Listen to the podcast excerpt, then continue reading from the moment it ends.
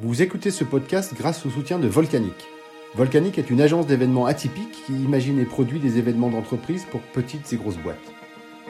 Lorsque Laure, entrepreneuse et autrefois prestataire de l'agence, nous a expliqué son projet de rebond, nous avons décidé de la soutenir dans ce projet RSE qui correspond parfaitement à nos valeurs et à notre ADN.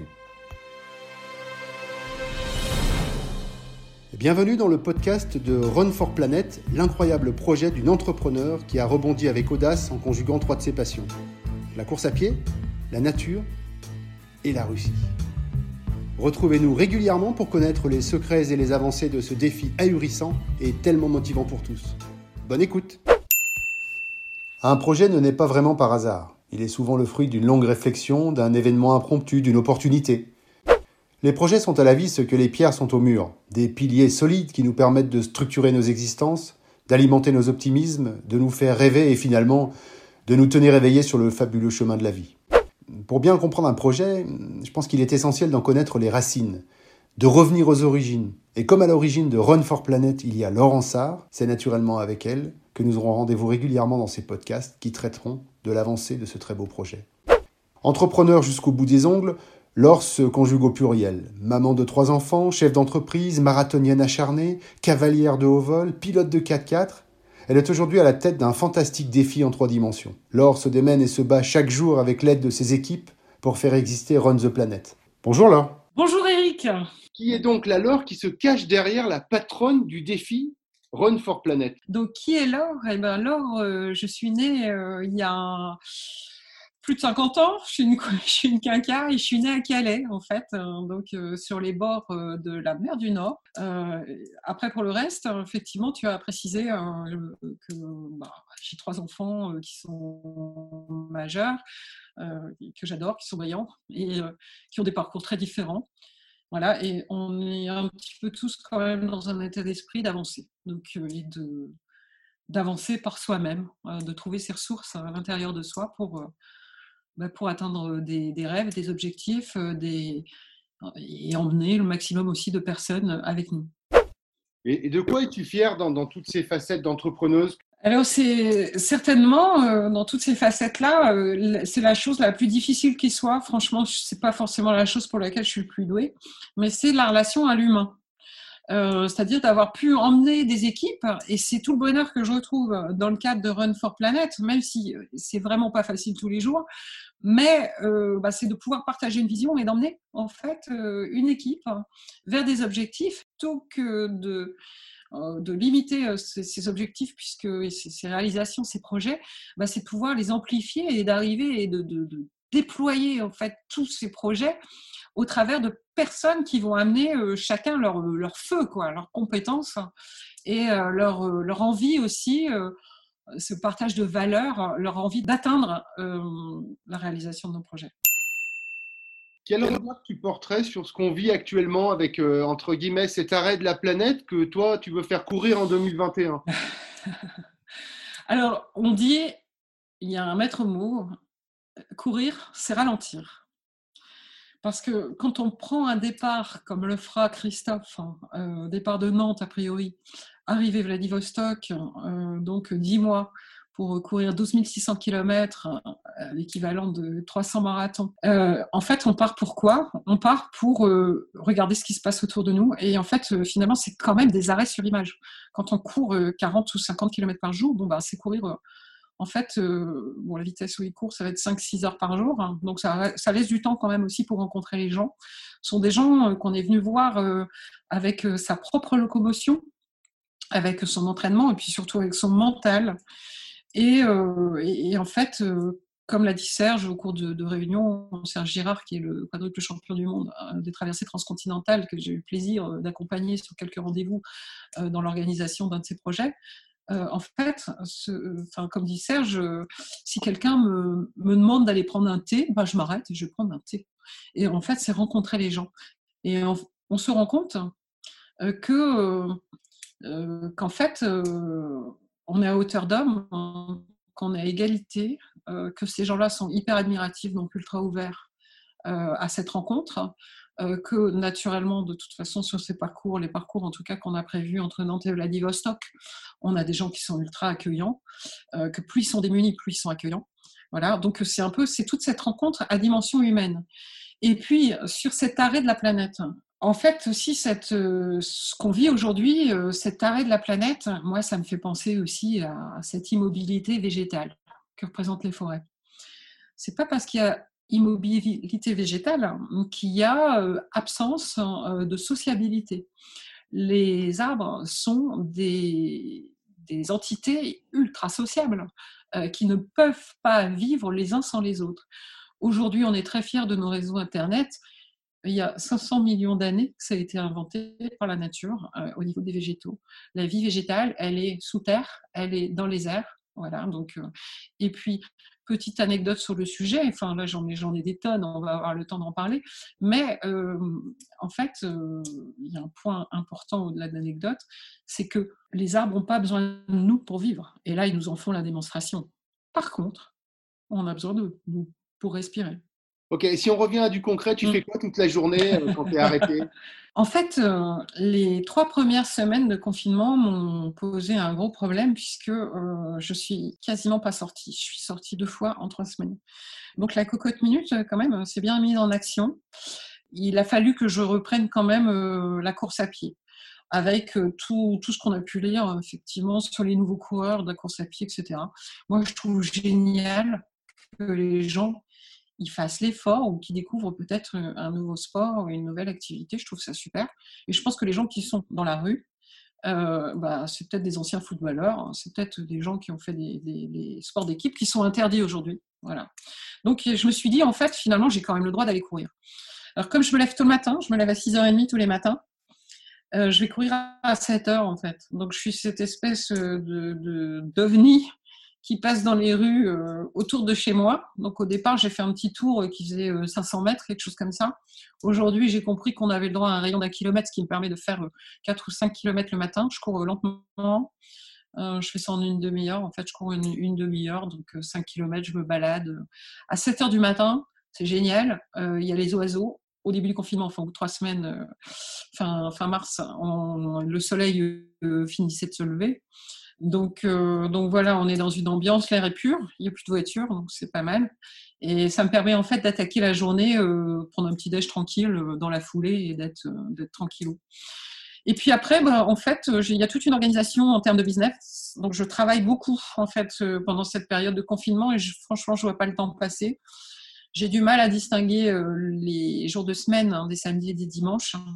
Et euh, en fait, euh, bah, il y a toute une organisation. Je profite de ce temps libre, entre guillemets, pour avancer sur le projet Run for Planet essentiellement, cette association loi 1901 qu'il faut mettre en place. Bon, bah ça, au moins, tu perds pas ton temps. Ce que j'entends, c'est que tu te lèves à 6 heures du matin, que tu bosses comme une dingue, que tu lis. Et si jamais, tiens, si tu lisais et que tu avais un dictionnaire, quelle est ta définition d'entreprendre? Entreprendre, c'est être libre de, effectivement, euh, prendre, puisque ça fait partie du mot, prendre des décisions et avancer dans les directions en fait, euh, en laissant parler son instinct et en écoutant effectivement aussi euh, les savoir-faire des autres. C'est d'apprendre aussi. Enfin voilà, on est sur toutes les mêmes racines de mots. Donc on avance. Moi, j'ai toujours été finalement dans des structures vraiment où j'ai eu au maximum 5-6 salariés. Donc on est quand même dans des dans des capacités à communiquer, à communiquer qui sont importantes. Euh, c'est facile même de parler entre deux portes, pourquoi pas, mais euh, euh, en tout cas de voir aussi un état d'esprit, de voir, de voir un, engouement sur des projets, de voir des gens qui me disent j'y crois ou j'y crois pas, etc. Et de pouvoir en fait décider. C'est prendre de la hauteur aussi. Entreprendre, c'est de la liberté. C'est une liberté qu'on paye quelquefois très cher parce que c'est certainement pas de l'enrichissement et pouvoir en fait finalement prendre ma place dans le monde. Euh, et, voilà, et pouvoir euh, regarder euh, ce qui avance, aller dans le bon sens, être 100% conforme à mes valeurs. Alors faire des concessions quelquefois hein, sur certains sujets quand même, mais être pleinement responsable de ce qui m'arrive et de ce qui va m'arriver. Qu'est-ce qui te fait avancer? C'est quoi le Red Bull de Laurent Sarr? Je suis une droguée d'autre chose. Hein. C'est vrai que, en fait, euh, c'est aussi pourquoi on se met des défis, pourquoi on va aller courir des marathons. Enfin bon, pourquoi j'ai levé euh, le dimanche 22 septembre 2019 à Moscou? Euh, dans une chambre rikiki. Euh, je me lève à 7 heures et j'ai une heure de route pour aller prendre le départ, alors que la température est de 6 degrés, qu'il y a de la flotte partout sur la route et qu'on se prend euh, des rafales de, grêle, enfin toutes les, toutes, tous les quarts d'heure, et que moi, j'ai la banane jusqu'aux oreilles. Quoi. Voilà. Bah, je pense que je suis vraiment accro en fait à ce type d'adrénaline et qui est un peu la même euh, et pour euh, ses activités sportives et pour le business en fait. Euh, en termes de, réussite au niveau du sport, je fais le parallèle entre sport et, entrepreneuriat, mais en fait, on est quand même super fiers d'avoir fait ça. Et de la même façon, enfin, c'est vraiment le goût de l'effort quand même, et d'être fier de ce qu'on a réalisé, même si c'est pas facile. Jamais sur un marathon, je me suis dit qu'est-ce que je fais là, jamais. Voilà. Par contre, je, je me suis souvent dit je vais pas y arriver. Et j'y arrivais quand même parce que à un moment, on se dit si tu l'as déjà fait, tu vas y arriver. Donc voilà. Et c'est un peu pareil dans le, au niveau boulot, c'est que euh, en fait, euh, il y a cette, cette, adrénaline de réussir, de se prendre des coups durs. Mais qu'est-ce que c'est dur de se relever 25 fois et de se dire euh, ouais, mais j'ai un problème, mais j'ai plein de solutions et finalement, je suis pas seule. Donc, et d'aller rechercher, d'aller puiser en fait pour faire avancer sur quelque chose qui a qui a vraiment de la signification pour moi, qui est important, enfin qui est de plus en plus important. Je pense qu'en plus, au fil du temps, au fil des années, on cherche des sujets euh, qui nous importent et qui correspondent complètement à nos valeurs et sur lesquels, et on va travailler avec des gens euh, qui, euh, qui, portent ces mêmes valeurs et qui vont les emporter avec nous et qui vont les déployer et on va s'adapter tous hein, à, ce qui, nous arrive, aux choses sur lesquelles on n'a pas d'emprise et qui, viennent compliquer le projet, et puis, puis il y a toutes ces choses qui vont le simplifier aussi. Donc voilà, donc euh, donc c'est en fait euh, cette espèce d'instinct euh, qui, qui, permet d'avancer et d'aller d'aller de montrer l'exemple aussi, hein, parce que j'ai trois enfants, donc je trouve que c'est vachement important aussi d'être un exemple pour ses enfants et un modèle. Bon, alors j'ai pas j'ai pas eu bon partout, hein, je suis pas parfaite loin de là, mais en tout cas, il leur dire aussi, ouais, bah là c'est dur quoi, parce que la vie c'est ça, c'est pas juste ben, pouvoir euh, décider que le dimanche on fait ceci ou cela parce qu'on a des sous sur un compte bancaire. Mais c'est aussi se dire euh, euh, non mais attends là on a réussi et, franchement c'était pas gagné avant quoi. Et toi aussi tu peux le faire quoi. Et mmh. d'ailleurs de façon générale c'est un peu le message. Hein, si moi je peux le faire, moi qui suis pas qui rien d'exceptionnel, tout le monde tout le monde peut y arriver quoi. Après c'est dans la tête que ça se passe. Je vais me permettre un peu de revenir aux origines parce que c'était un peu l'objectif du podcast. Il y a quelques années, tu diriges une entreprise que tu as créée toi-même dans les années 90. Tu as des clients, tu as des fournisseurs, tu as des salariés. Tu diriges tout ça de main de maître et tu es un peu le chef d'orchestre. Tout fonctionne super bien et tout d'un coup, mm. patatras. Qu'est-ce qui s'est passé? Je vais revenir sur des faits tout d'abord. Euh, donc, euh, euh, l'entreprise, je l'ai plantée et je l'ai plantée violemment en mai 2018. J'ai demandé une liquidation au tribunal qui m'a été accordée puisque je ne voyais plus de porte de sortie par rapport à la situation que je vivais. Et puis évidemment, j'y croyais de moins en moins parce que je considérais avoir enfin, avoir épuisé toutes les ressources euh, justement d'assistance, etc. et de moyens, et voilà. Et on m'avait mis en garde, on m'avait dit, Laure, il est peut-être temps d'arrêter. Donc euh, ça, c'était président du tribunal de commerce en janvier 2018. Donc j'ai arrêté en mai 2018 et tout a été validé. Voilà. Donc qu'est-ce qui s'est passé? En fait, euh, ben, l'agence a été créée le jour de mes 30 ans, donc en mai 95. Et en 2016, hein, j'ai eu euh, une série d'impayés, mais ça ne m'était jamais arrivé en fait. Je sais même pas comment j'aurais pu arriver, je comprends même pas. C'est-à-dire qu'il y a des gens avec qui je travaille depuis 10 ans euh, qui me font travailler sur des sujets pendant 8 mois.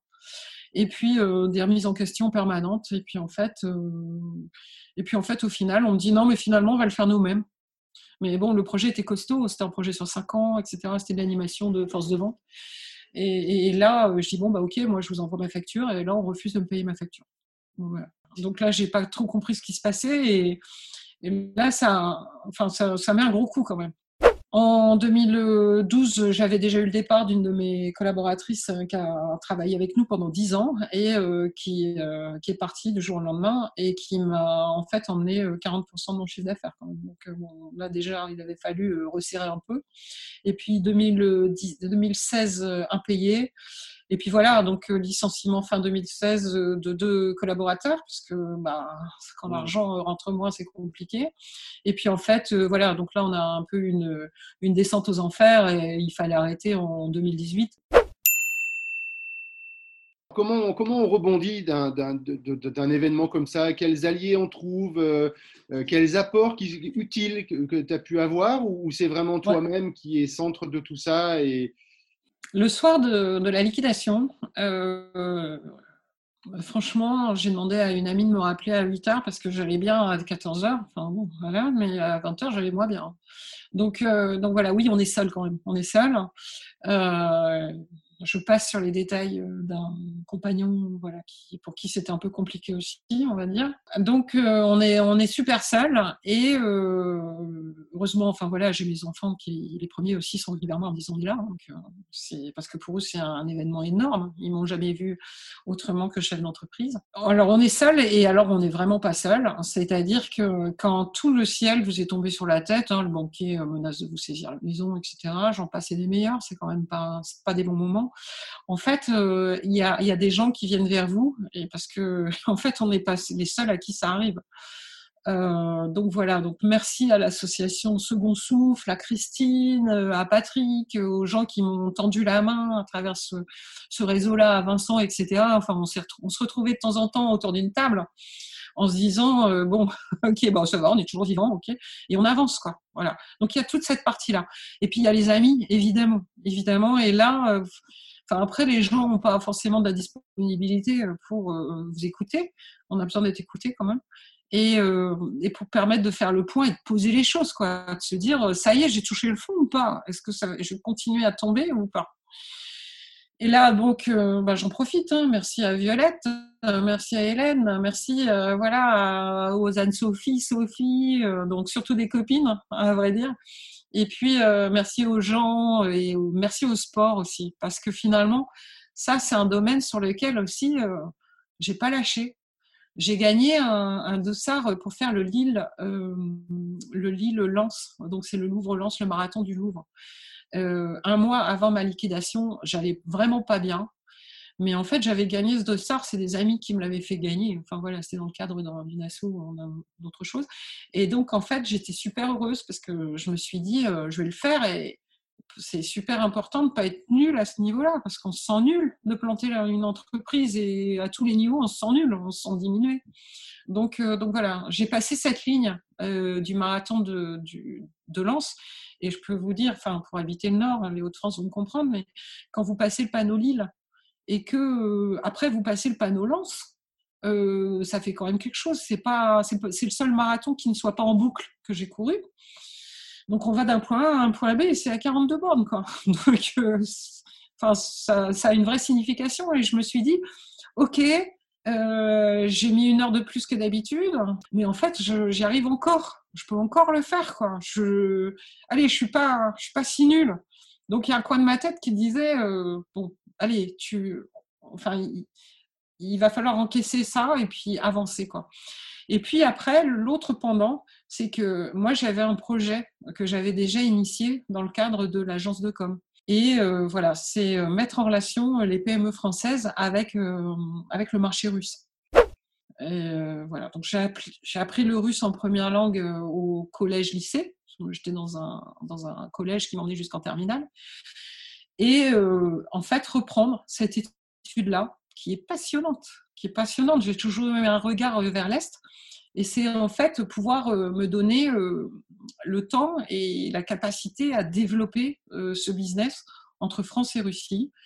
Il y a énormément, il y a toutes les grandes entreprises françaises qui sont en Russie et il y a très peu de PME. Donc l'idée, bah, c'est d'emmener les PME qui sont aussi les piliers de nos grandes entreprises françaises. Donc c'est de les emmener sur ce marché russe et de les emmener comment? Bah, En leur trouvant les bons contacts et en améliorant, en adaptant le marketing et la communication vers ces pays-là. Donc voilà, donc je me suis spécialisée, je me suis repositionnée, ce qui m'a permis de rebondir et de comprendre aussi quelles sont les arcanes financières euh, dans ce, pour faire de l'international euh, et euh, comment optimiser, comment accompagner les gens. Ils sont en, ils, sont en attente de quoi Ça se passe comment? Voilà, donc On est vraiment. euh, Enfin voilà, j'avais ce projet-là à développer et en fait, j'ai très, je me suis très vite dit, c'est maintenant ou jamais. Est-ce qu'on peut se dire que ce projet, tu le fais parce que ton entreprise euh, coule?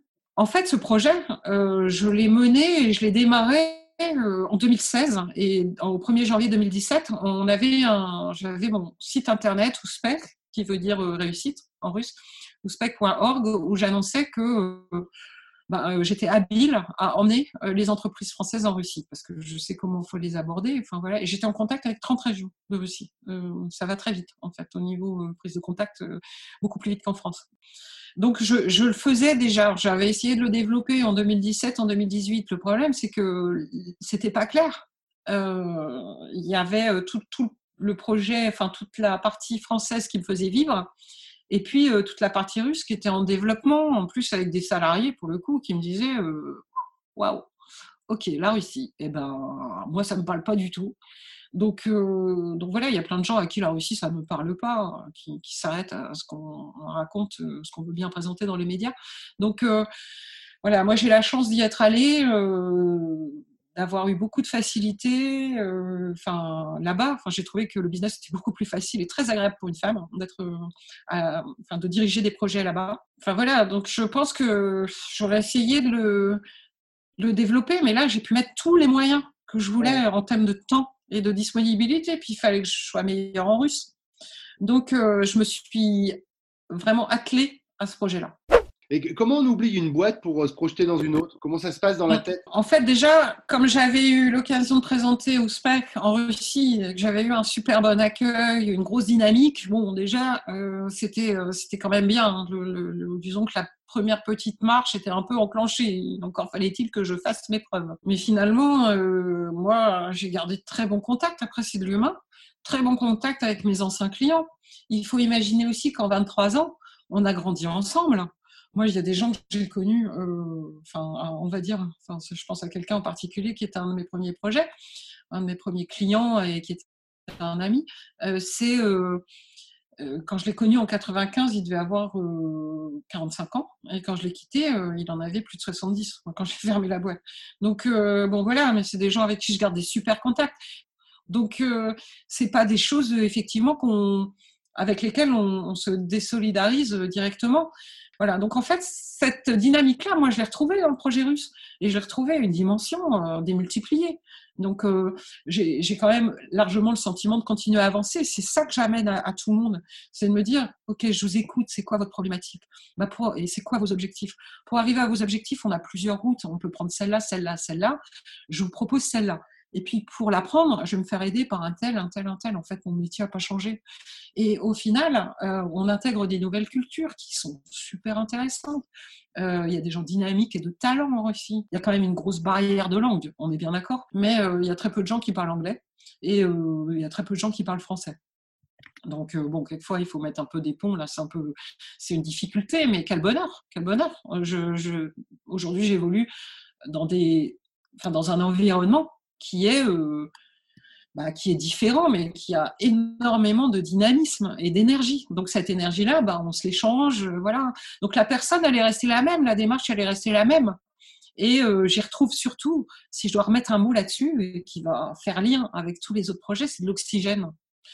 En fait, quand on s'est planté, quand on a, voilà, parce que, enfin voilà, parce que, bah, à un moment, on n'y a plus cru quoi, en France, et qu'on se retrouve avec euh, une dose d'oxygène où les gens vous accueillent, vous disent, ok, mais si c'est possible, mais si tu parles bien le russe, et, euh, et- etc. Enfin voilà, donc bah, à un moment vous accrochez, et puis vous parlez mieux le russe, et puis vous partez euh, un mois euh, à, à la découverte de ce grand pays, et puis, euh, et puis voilà. Donc en fait, euh, ces solutions-là, on les trouve, et puis on continue à avancer, et puis il y a, y a des gens qu'on avec lesquels on retisse des liens et qui vous disent mais là mais évidemment que ça va marcher évidemment que ça parce que c'est toi qui le portes euh, ok parce qu'il y a un potentiel et parce que euh, enfin tes projets tu les incarnes quoi tu les incarnes complètement.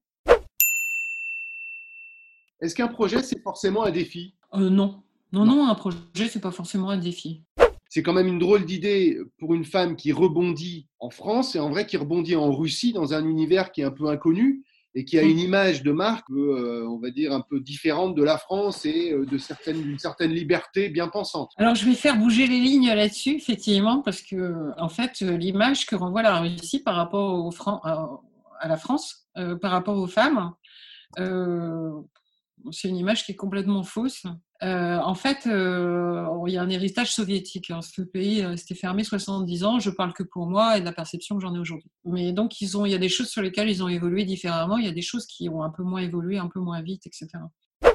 En fait, cet héritage soviétique n'a pas des mauvais points puisqu'il y avait une vraie égalité entre les hommes et les femmes. Et ça, ça, c'est resté. Donc, euh, c'est-à-dire que la, parole d'une femme a exactement le même poids que la parole d'un homme quand on est dans le business. Quand on est à la maison, la femme est plutôt la cuisine et l'homme descend les poubelles. On est bien d'accord. Enfin, c'est un peu caricatural, mais euh, euh, disons que c'est moi, c'est la vision aujourd'hui que, que j'en ai eue, puisque quand je vais en Russie, je vais chez les Russes. Je suis en Airbnb chez les Russes aujourd'hui. J'ai besoin de limiter mes frais. Et, et, voilà, et donc pour moi c'est beaucoup plus intéressant et puis de parler avec eux. Quoi. En Russie, il a fallu que je m'habitue à, quelques, quelques petits points. Il a fallu que je comprenne que quand on vient me chercher pour un rendez-vous euh, pour travailler, euh, les gens sont là à l'heure, ils m'attendent au point où j'aurais donné rendez-vous. Et euh, il faut que j'attende que le chauffeur descende, ou qu'un passager descende pour m'ouvrir la portière. Parce qu'en Russie, une femme, elle n'ouvre pas la portière d'une voiture, elle attend qu'on lui ouvre. Donc ça paraît un peu vieux jeu, mais bon, bah, voilà, sinon, c'est relativement impoli, on va dire. Enfin bon, on vous prend vos bagages, on vous les met dans le coffre et vous en occupez plus. Et de même dans le métro. Hein. Dans le métro, il y a un escalier à passer. Euh, d'office, les gens prennent votre valise et vous montent. En Russie, on vous voit en tutoie comme en France. Hein. Et dans le business, on a beaucoup tendance à, vous voyer. C'est un peu plus. Euh, voilà. Voilà, enfin, et j'ai jamais été inquiétée 10 secondes euh, au niveau sécurité, mais jamais. Et si j'avais un problème, mais, mais les gens interviennent. Je suis tombée. Je suis partie en février là cette année j'ai passé mon temps à me casser la figure sur les plaques de glace. Et ben, il y a toujours quelqu'un qui vient vous tendre une main charitable pour vous aider à vous relever. En, France, vous tombez, euh, moi je cours, quelquefois il m'arrive de tomber, il n'y a personne qui s'arrête. Hein. personne ne s'arrête. Je pense que là, on arrive à, la fin de ce premier podcast. Ok, euh, super. Donc, ce que je te propose, bah, c'est de clôturer notre première discussion te remercie du temps que tu passes, euh, que tu as passé avec moi euh, à raconter, entre guillemets, cette première étape. Et puis, on reviendra vers vous tous euh, d'ici 15 jours, 3 semaines sur le deuxième projet, la deuxième partie. C'est vraiment le projet du rebond. Comment Laure a, structuré son projet, comment Laure a monté une équipe, comment Laure anime cette équipe. Et, merci à tous de nous avoir écoutés. Merci à tous, merci à toi Eric. Et puis, paka, bye bye, on va dire. Et voilà, c'est fini. C'est fini pour cette fois, mais n'hésitez pas à approfondir votre connaissance sur cet incroyable projet en parcourant le site runforplanet.org. N'oubliez pas non plus d'en parler autour de vous, de partager, de contribuer, de soutenir cette aventure entrepreneuriale, sociale et végétale à la fois. Merci de votre écoute et à très vite.